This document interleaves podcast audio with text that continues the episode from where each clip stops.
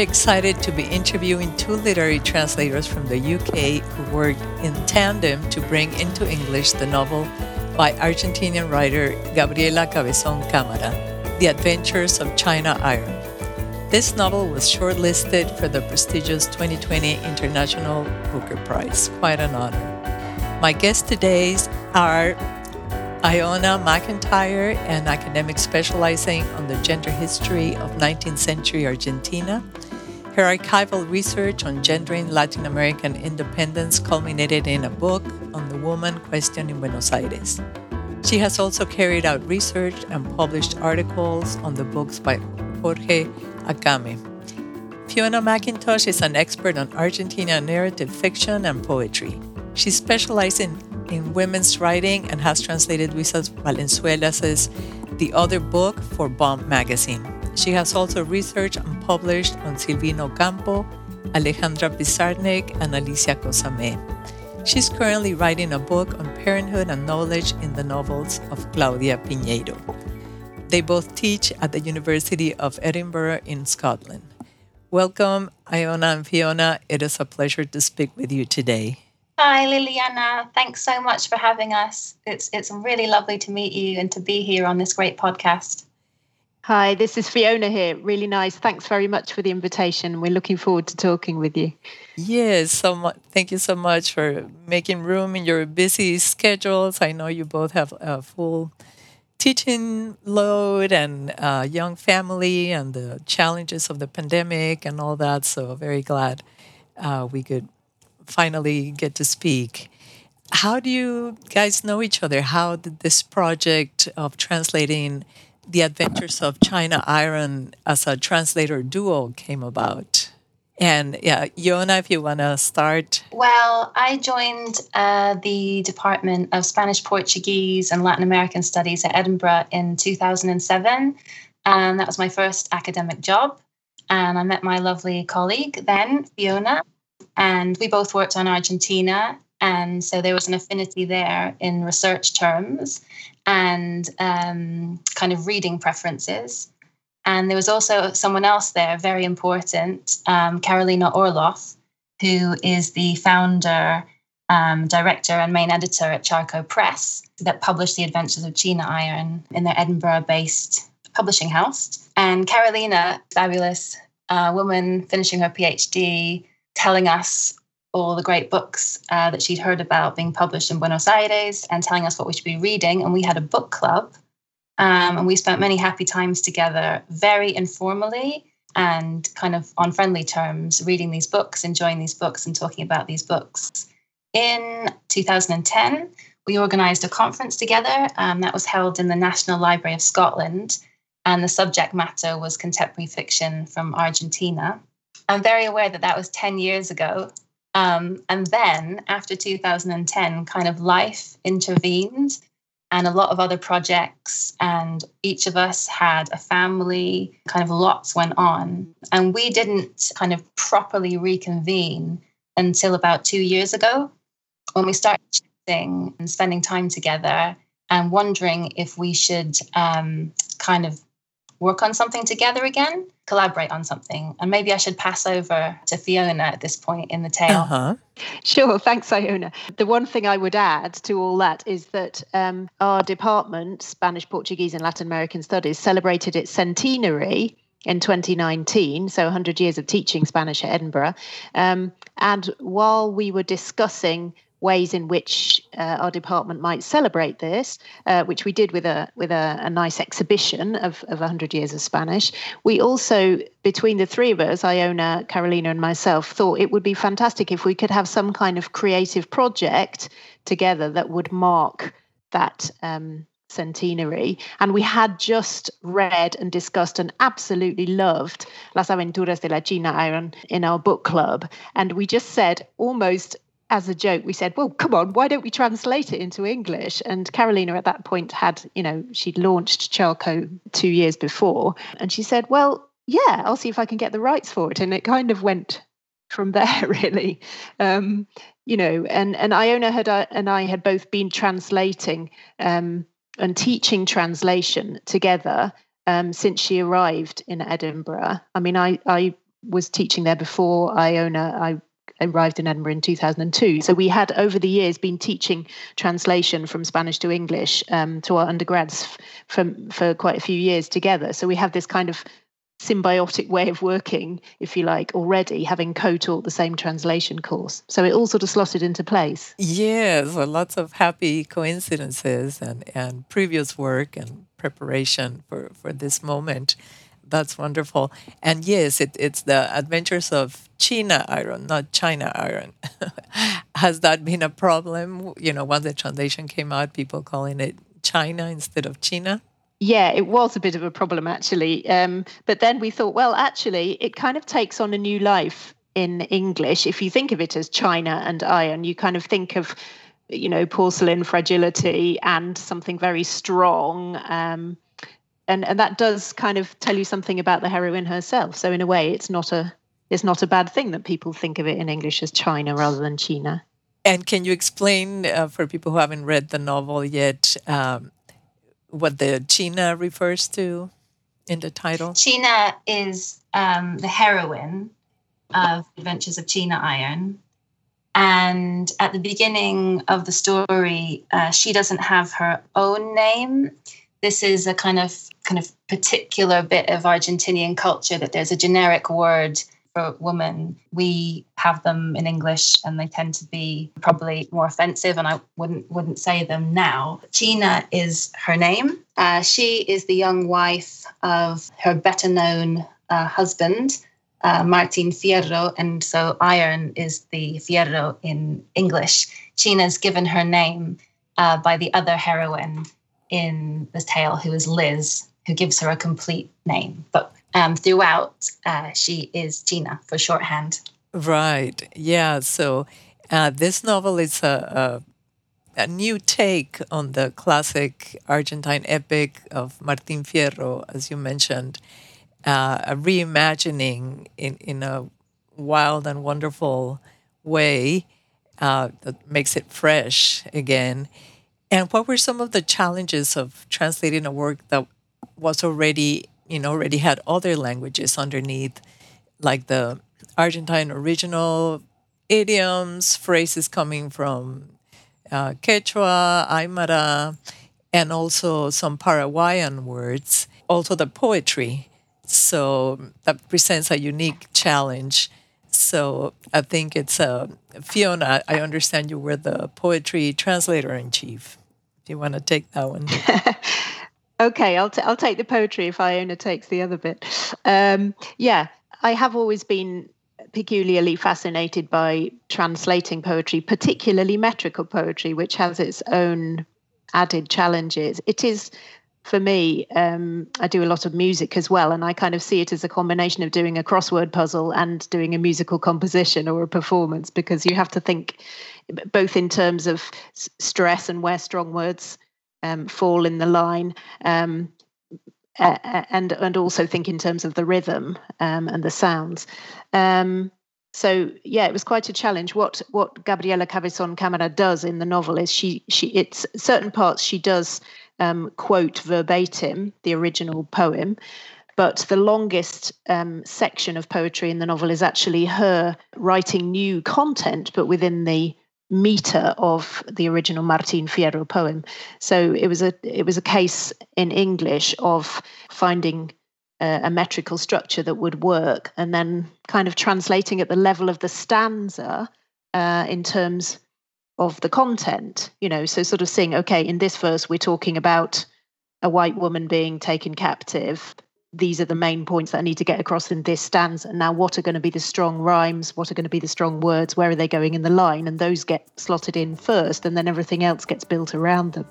Um, so it is a really intricate and intense process doing that. Yes. But there is a, a, good English translation by Walter Owen, a Scottish um, writer from the 1930s who, who did render this into English. And I suppose what we took from his version was was the way he dealt with the meter, so that the octosyllabic Spanish goes into basically iambic tetrameter in English.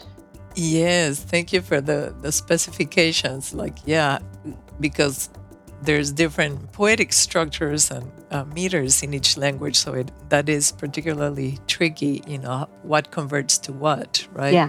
Yeah. Well, it's beautiful in the English, and obviously people have liked it and nominated for awards. What was the other part of the the other languages that are underneath the Spanish, and how you approach that in the English? Well, I think I think there was kind of three kind of sets of challenges with the multilingual approach. So the, the first one is, is the use of English in the original text. So Liz is an English speaker, and she and China communicate kind of bilingually, getting to know each other. Yes. So that right. was that was. I think we found that fairly straightforward in that we could uh, put Spanish words in of our choice in where the English words had been or thereabout. Um, some of the secondary characters also speak English and a kind of broken um, English. And again, we kind of played around with substitutions of Spanish there. We, we also did something which is going to sound terrible, but it, it's the truth. We slightly modified Liz's native English. uh-huh. What we thought sounded more, more native. Um, so we did that. Um, so that was the kind of the relationship between English and Spanish. So there's a little bit of a difference between the uh, English in the Spanish original and then the translation. Those same lines by Liz. Yeah. I hope Interesting. it's subtle, but it's it is there. It is there for the forensic reader.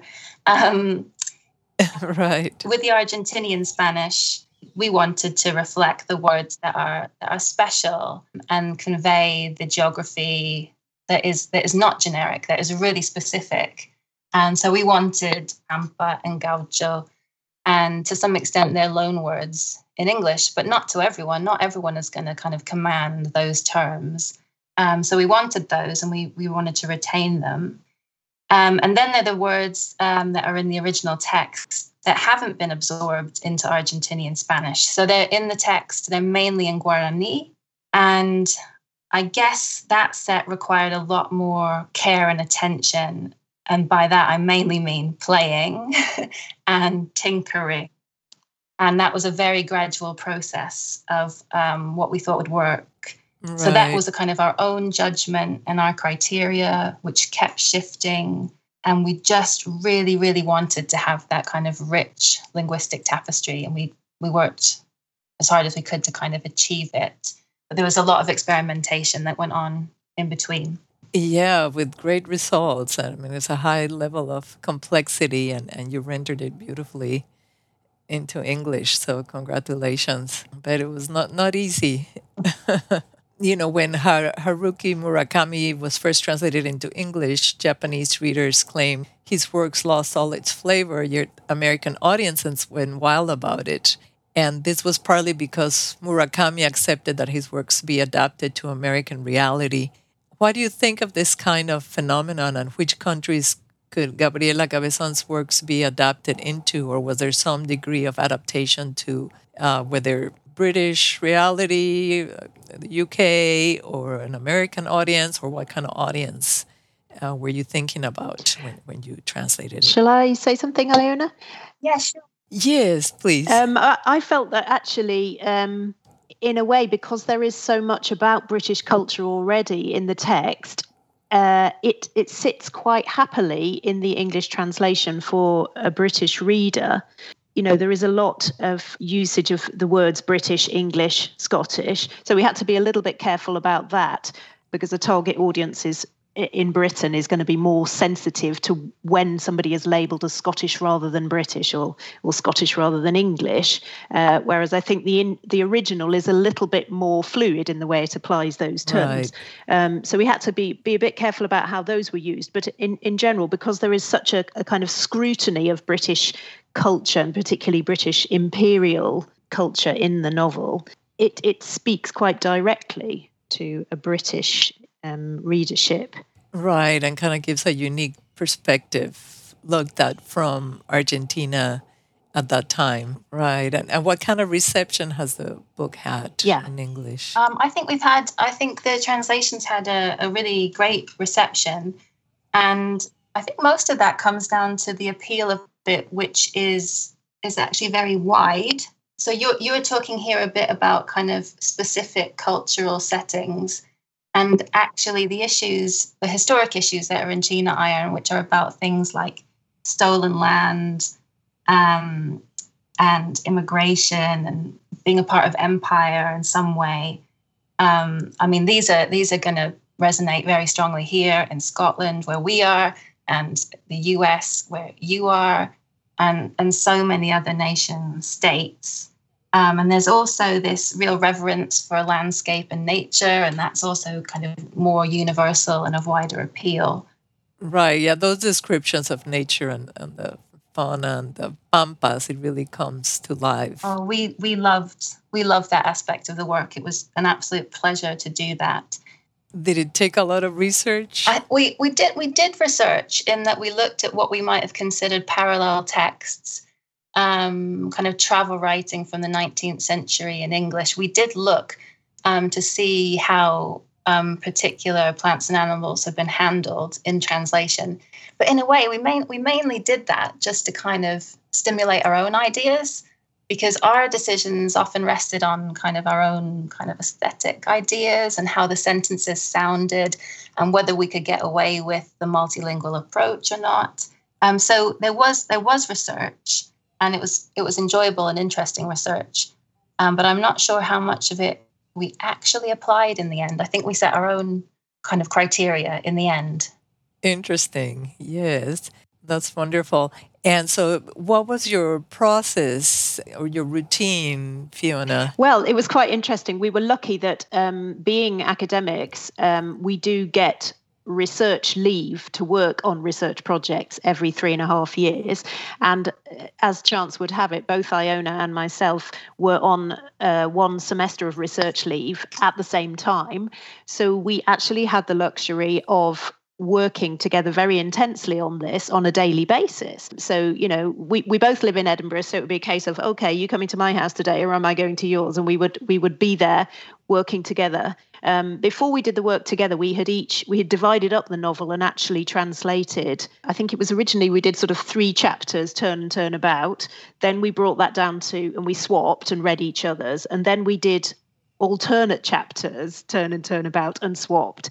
So by the time we got to the point of reading it over aloud together, we had already actually both worked a couple of times on uh, each chapter. And it did quite rapidly get to the point where we couldn't remember who had originally translated or drafted any particular bit of it.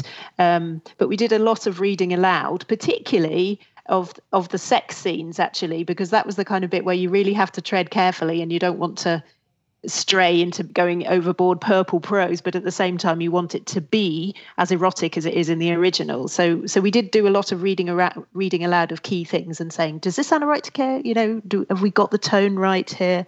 And so on. That was a real luxury to have that that dedicated semester where we could be doing this um, in real time together. Yeah, that's fascinating and and quite a a luxury. And I guess here in, in the US, it's every seven years that people get sabbaticals, but three and a half years is even better.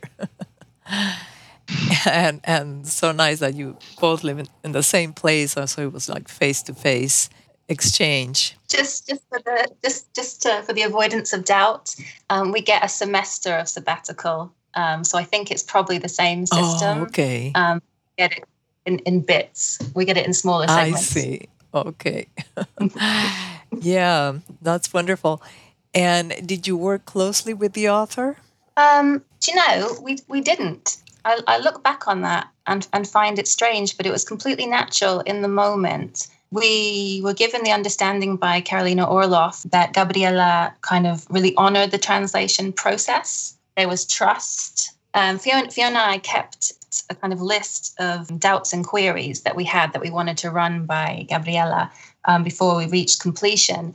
And in the end, that list mm-hmm. was surprisingly short because this did feel clarity, kind of commitment to what we were doing. And um, so we had a list and we popped it off. And she replied actually um, with that same kind of spirit, uh, letting us decide and choose and use our discretion. So I think that's another aspect of this piece of work, which was, a, you know, just a great privilege to have that kind of trust and space I would say that the in the final stage, the editing process, Gabriela did raise an eyebrow at some of our syntactical arrangements. And I had kind of come up with in what is some very baroque syntax in the Spanish, and Spanish can just hold that better than English. We honored we honored Gabriela's choice and we and we tried again. And I think the translation's all the better for that kind of second effort. Right. So to make it more baroque or less so? more. okay. yeah, which in English is tricky for the reader, right, to follow those kinds of long, convoluted sentences. yeah. I think Iona's probably referring particularly to the to one particular chapter, which is entirely one sentence. That does happen, you know. You get it in James Joyce and everything, but but English has to work harder to keep up with it. I think. Right. Yes, because you don't have the declinations of the verbs, so you know, in Spanish, you always know who's doing the action, and in English, you have to keep repeating the pronouns for it to make mm-hmm. sense. Mm-hmm. Yeah, and that's interesting. I guess that's a difference of the dynamic when you have two translators that you already went through most of your queries and your doubts and consulted with each other. So perhaps at the end, you didn't have quite as many queries as when it's, you know, just one translator on their own and accumulating the queries and relying more on the author to clarify that. And what other differences uh, did you notice of, of working together than than working on your own in a translation?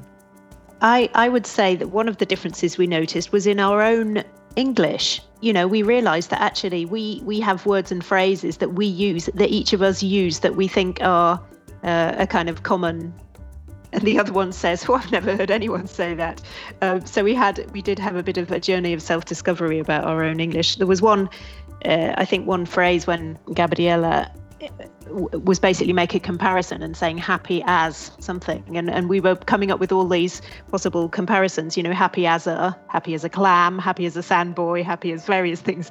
And all the ones we came up with the the other person had not heard of you know. So you do realize um, how much your own command of English is is is perhaps not as wide as you think it is, or that it, it's got a lot of local peculiarities in it that you think you don't recognize as being local until someone reacts to them. Right. And are you each from the same geographical area where you were born and raised, or different? Well, I was from the, I'm from the Midlands in England, um, though at the sort of level of grandparents, I have have Scottish ancestry. Iona? Uh, well, I'm I'm I'm more mixed Liliana. That I lived uh, in the states till I was eight, and then England, now Scotland. So I I probably am fairly kind of hybrid in the way that I speak and the idioms that I use, and I think I probably just use the ones I like. And I was a very strong advocate of happy as a clam.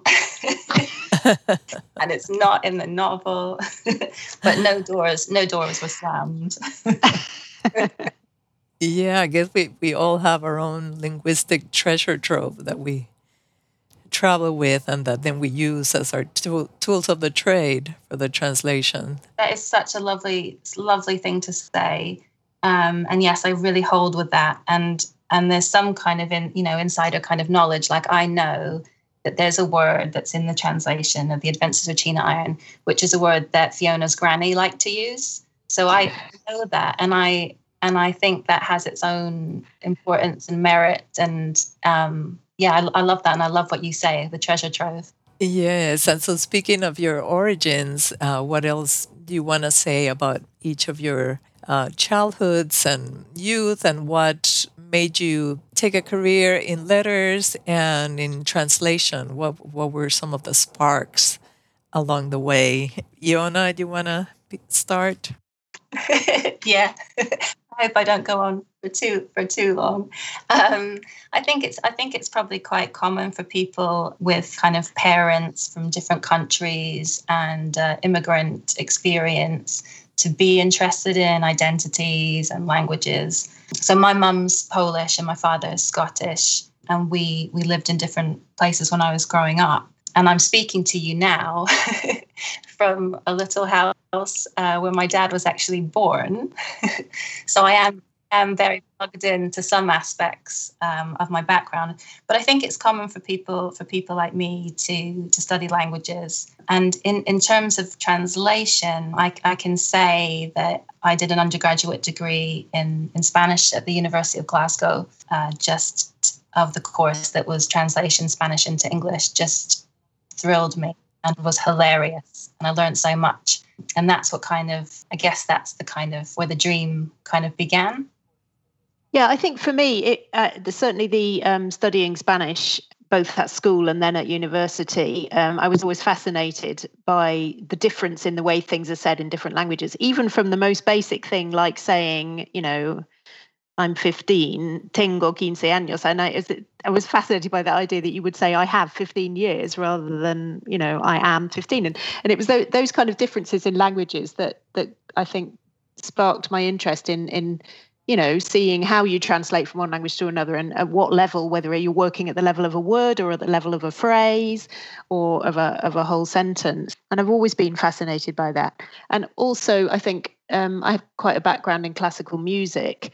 Um, and so that that sort of led me to the interest in in poetry translation, particularly that how on earth do you um, add in that extra dimension um, of, of, of rhythm and sound when you're already having to move things around syntactically, um, and I just like that extra challenge. so yeah. Right. Yeah, I think there's a lot of affinity between music and poetry and literature, and many of us share different combinations of that. and I think, yeah, translating poetry is one of the hardest things, and then translating song, it's even more difficult because you have to fit it into the the structure of the the music. And what what is the importance of translating this type of work, and what kind of an audience do you think this book reaches. I mean, you, you mentioned before that because it's the imperial English and experience that it resonates in many parts of the world. But I don't know if you want to uh, add anything to that. Sure. I think there's a kind of multidimensional aspect to the novel. So I could kind of reiterate the, the idea of national myths or the brutality underpinning a nation and its myths or stories about the land and habitats. Um, so there's that kind of dimension. Um, but actually, also just the adventure story, the brilliant, the brilliant tale of a brilliant heroine. So at our meeting with Carolina, myself, and Fiona, all those um, months and months ago, when we had first read the novel and we met in a kind of book club format in a cafe, I remember I'd scribbled a few notes on the back of an envelope really really kind of spontaneous and quick and you know not a trace of academia in these scribblings. And they basically said oh like, nice pets sex um, sticking up for your friends just things like that. Just really really important things to do with like living a, a wonderful life. Um, so that's that resonated on a personal level. Oh yeah. Yeah yeah, I'd also say that added to that, um, the kind of upending things that Gabriela does, you know, literary canons, you know, she blows Martin Fierro out of the water in many ways. Um, compared to the original poem but she does it very fondly i mean she says in all her interviews how how much she loves martin fierro as a poem and she loves loves the sound of it um, you know and she she knows it really well because she taught um, a, a, seminar of classes on Gauchesque literature and so on. But but that idea of kind of questioning canonical texts and reinventing them from a new gender perspective. And I think the gender dimension of her text is very sort of urgent um, in today's world where we're seeking greater diversity, um, greater sexual equality across a broad spectrum. And, and Gabby really engages with those kind of themes that people feel are very much urgent and of our time. Right. Yeah. This novel brings, you know, echoes of La Monja Alferez, the ensign nun, uh, written in 1829 by Catalina de Erauso, and of course, Orlando, a biography by Virginia Woolf. Uh, can you comment on that and what other books came to mind, you know, as far as this gender bending, old and new books when translating this book? Um, well, I confess, and uh, obviously don't tell anyone. Um, I haven't read either of the works that you mentioned. Oh, okay. but um, I I think there were kind of two types of novels that I was thinking about um, and remembering when we were translating China. Um, there was kind of rewritings, um, rewritings of classics like Wide Sargasso Sea and also A Thousand Acres.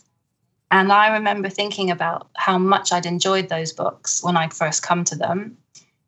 Uh-huh. How they they didn't require you if you didn't want to to do the homework. if you felt the call and you wanted to read King Lear, great. If you knew Jane Eyre, great. But if you didn't, fine, because all the work was done for you. You could just immerse yourself in the stories and in the telling of the stories. So they they were kind of they were kind of in my consciousness a bit when we were translating. And also, these are not translations, but I was also thinking about these books that I'd really enjoyed that were really imaginative and had really oddball protagonists, lots of kind of crazy sex and violence. So I was thinking about things like Sexing the Cherry um, by Jeanette Winterson and The Passion of New Eve by Angela Carter.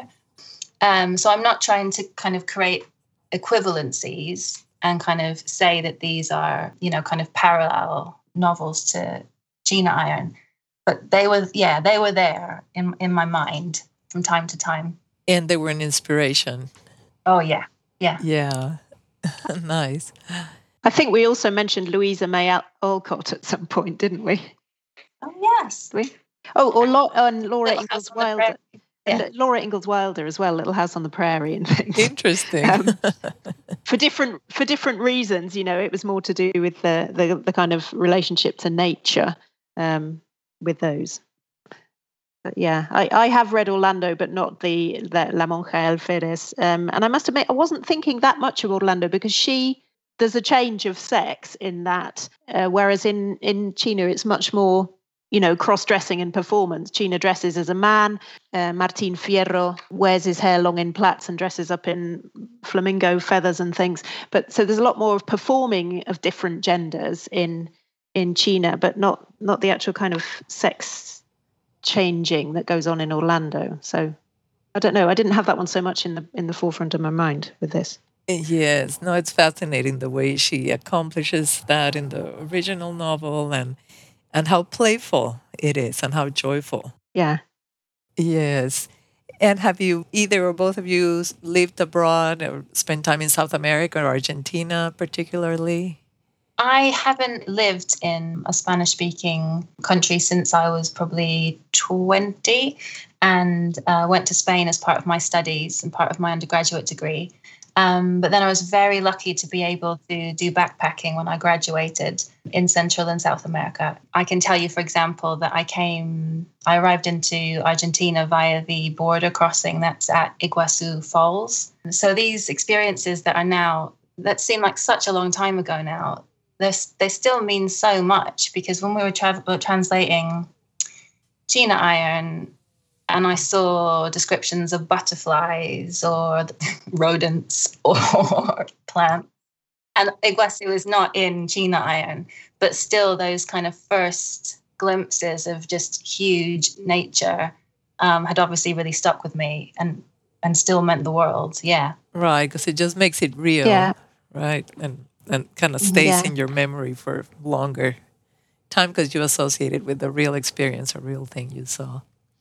Yeah, I, I would agree with that with with Iona. I I spent sort of uh, six or seven months um, in Argentina when I was doing my PhD, which was incredibly formative for me. So I went a bit later. That I didn't go as an undergraduate. I just went to Spain as an undergraduate, but I, I did spend this big chunk of my my PhD in Buenos Aires, but also traveling a lot around Argentina and looked up these relatives I'd never met before who live in Bariloche and also for research and for conferences and so on since then. I've been back to Argentina, to Uruguay, to Paraguay. So usually Southern Cone. I mean, that's that's the area of South America that I have been back to most times um, and feel a, strong sense of loyalty to. I think we both do that. We have a strong sense of loyalty to to Argentina.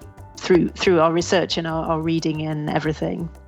Yes, yeah, I was uh, had the opportunity to go there a couple years ago for the Congreso de la Real Academia. You know, it's every three years, Uh-huh. and it was wonderful to hear the Argentine accent, especially the porteño accent, that is so pronounced. But I guess if you're learning languages and, and that's the accent that you learn first, uh, it probably seems normal in a way, but it's very sing songy to, to my ear. Yeah, and you have a wonderful essay at the end, uh, a translator's essay and that explained a lot of the your approach to translating the flora and the fauna of South America, and actually a lot of the questions that I was having as I read the the original and the translation, eh, you had already answered it in, in your translator's essay. So I, I highly recommend reading that too. Uh, have there been, been any follow ups to that essay, or what has the reaction been of people reading it? Um, I think um, I think my first um, experience of of uh, kind of judging the reception of China Iron was, and keep in mind, I'm you know I'm not a kind of experienced person in the world of publishing. I looked on a review on Goodreads, and a reader said that they had they yeah they'd enjoyed it, um, but they'd been really annoyed because they had felt they had a lot to say about the text. And then when they got to this uh, translator's note, they thought, ah, they've said it all here. um, they wanted to kind of um, be able to kind of stake a claim in those interpretations and um, impressions that they had. Oh, interesting. yeah. That caused me a lot of worry. That caused me a lot of worry. Um, but since then, but since then, people have been really, really kind and and uh, and said nice things about it. So I'm gradually getting over that. yeah, no, I think it really gives you an idea of the complexity and the different layers in the book and, and your approach. And, you know, should be really useful too for people teaching translation. And we have published a slightly longer um, exploration of the translation process and a kind of fuller introduction to it as well. Um, it's it's not out yet, but it's going to be out soon in the Mexico Review of Books. Is that right, title Iona? Yes. Yeah. Uh huh. Nice. Yeah. Give me the the link later when, when you can. And what other types of writing do you do? Um, shall I go first this time? I actually, um, apart from academic writing um, and translation, I don't actually do that much writing. I do uh, the only thing I do is oral stories. You know, when you have young children, you are continually required to make up stories, particularly at bedtime. Um, Right. so, but I found it an interesting process actually because you develop characters over time, just because it it actually saves on thought when you're very tired yourself. So if you have long running characters, particular hedgehogs or mice that feature and have um, nice names and and they live in cute places in your garden, you can actually create whole fictional worlds with these characters and just come up with a new story every night involving the same few characters. So I've actually found that the most creative thing I do, apart from translating and, and, and writing academic essays, is oral storytelling Yes, to an, and kids to an love audience it. of one.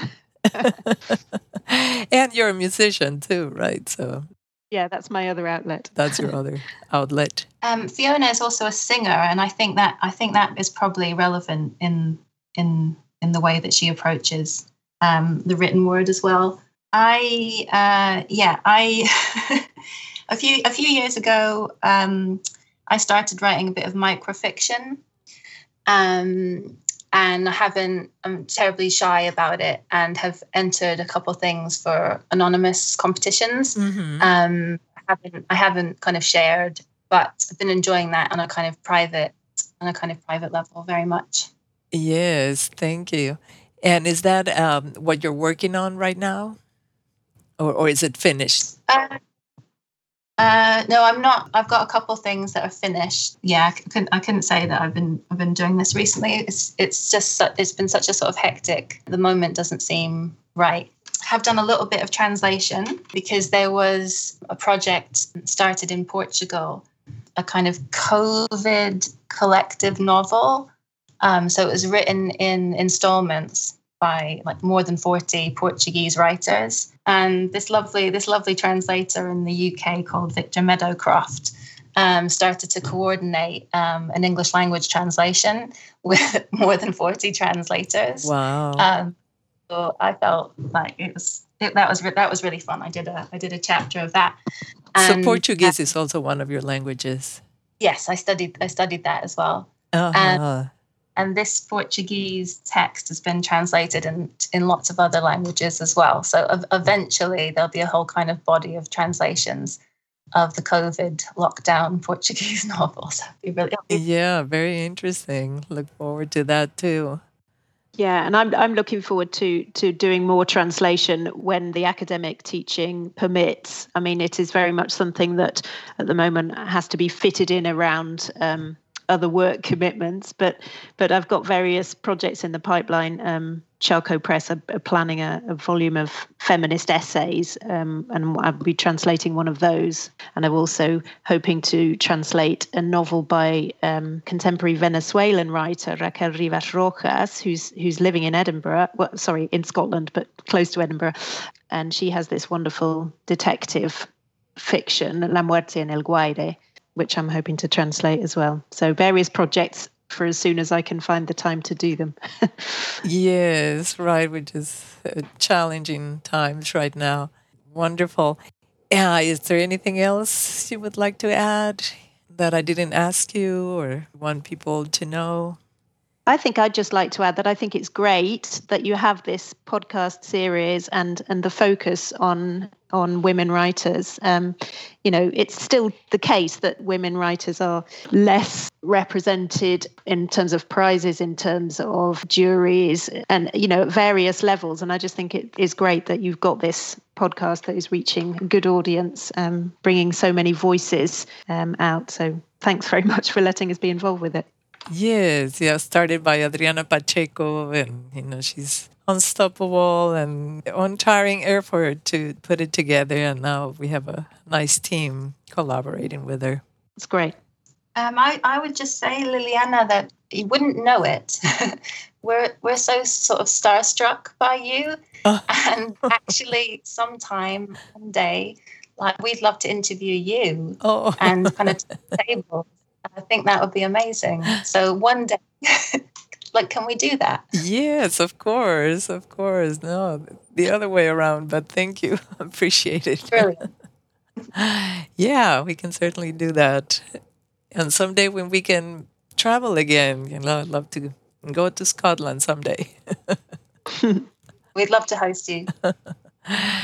yeah, well, thank you so much for, for your time and uh, your experience and everything you shared today. It's been a wonderful opportunity. And, you know, greetings to uh, everyone who's listening to us. And we'll have more podcasts with translators, which I, I also think it's wonderful that, that Adriana opened the space to literary translators because, you know, it's a, it's a big piece of the, the whole picture and it's not talked about enough. So Thank you so much for sharing all your insights. Thank you very much, Liliana. Thank you. Okay. We'll be well. Take care. You too.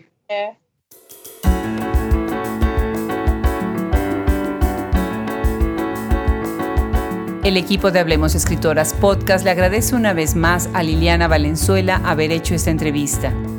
Le damos las gracias al equipo que forma Hablemos Escritoras Podcast, Fernando Macías Jiménez en la edición, Andrea Macías Jiménez Social Media, Wilfredo Burgos Matos, Alejandra Márquez, Juliana Zambrano, Fran Dester, Liliana Valenzuela, Luis Enrique Castellanos, colaboradores y curador literario. Se despide de ustedes hasta el próximo episodio, Adriana Pacheco.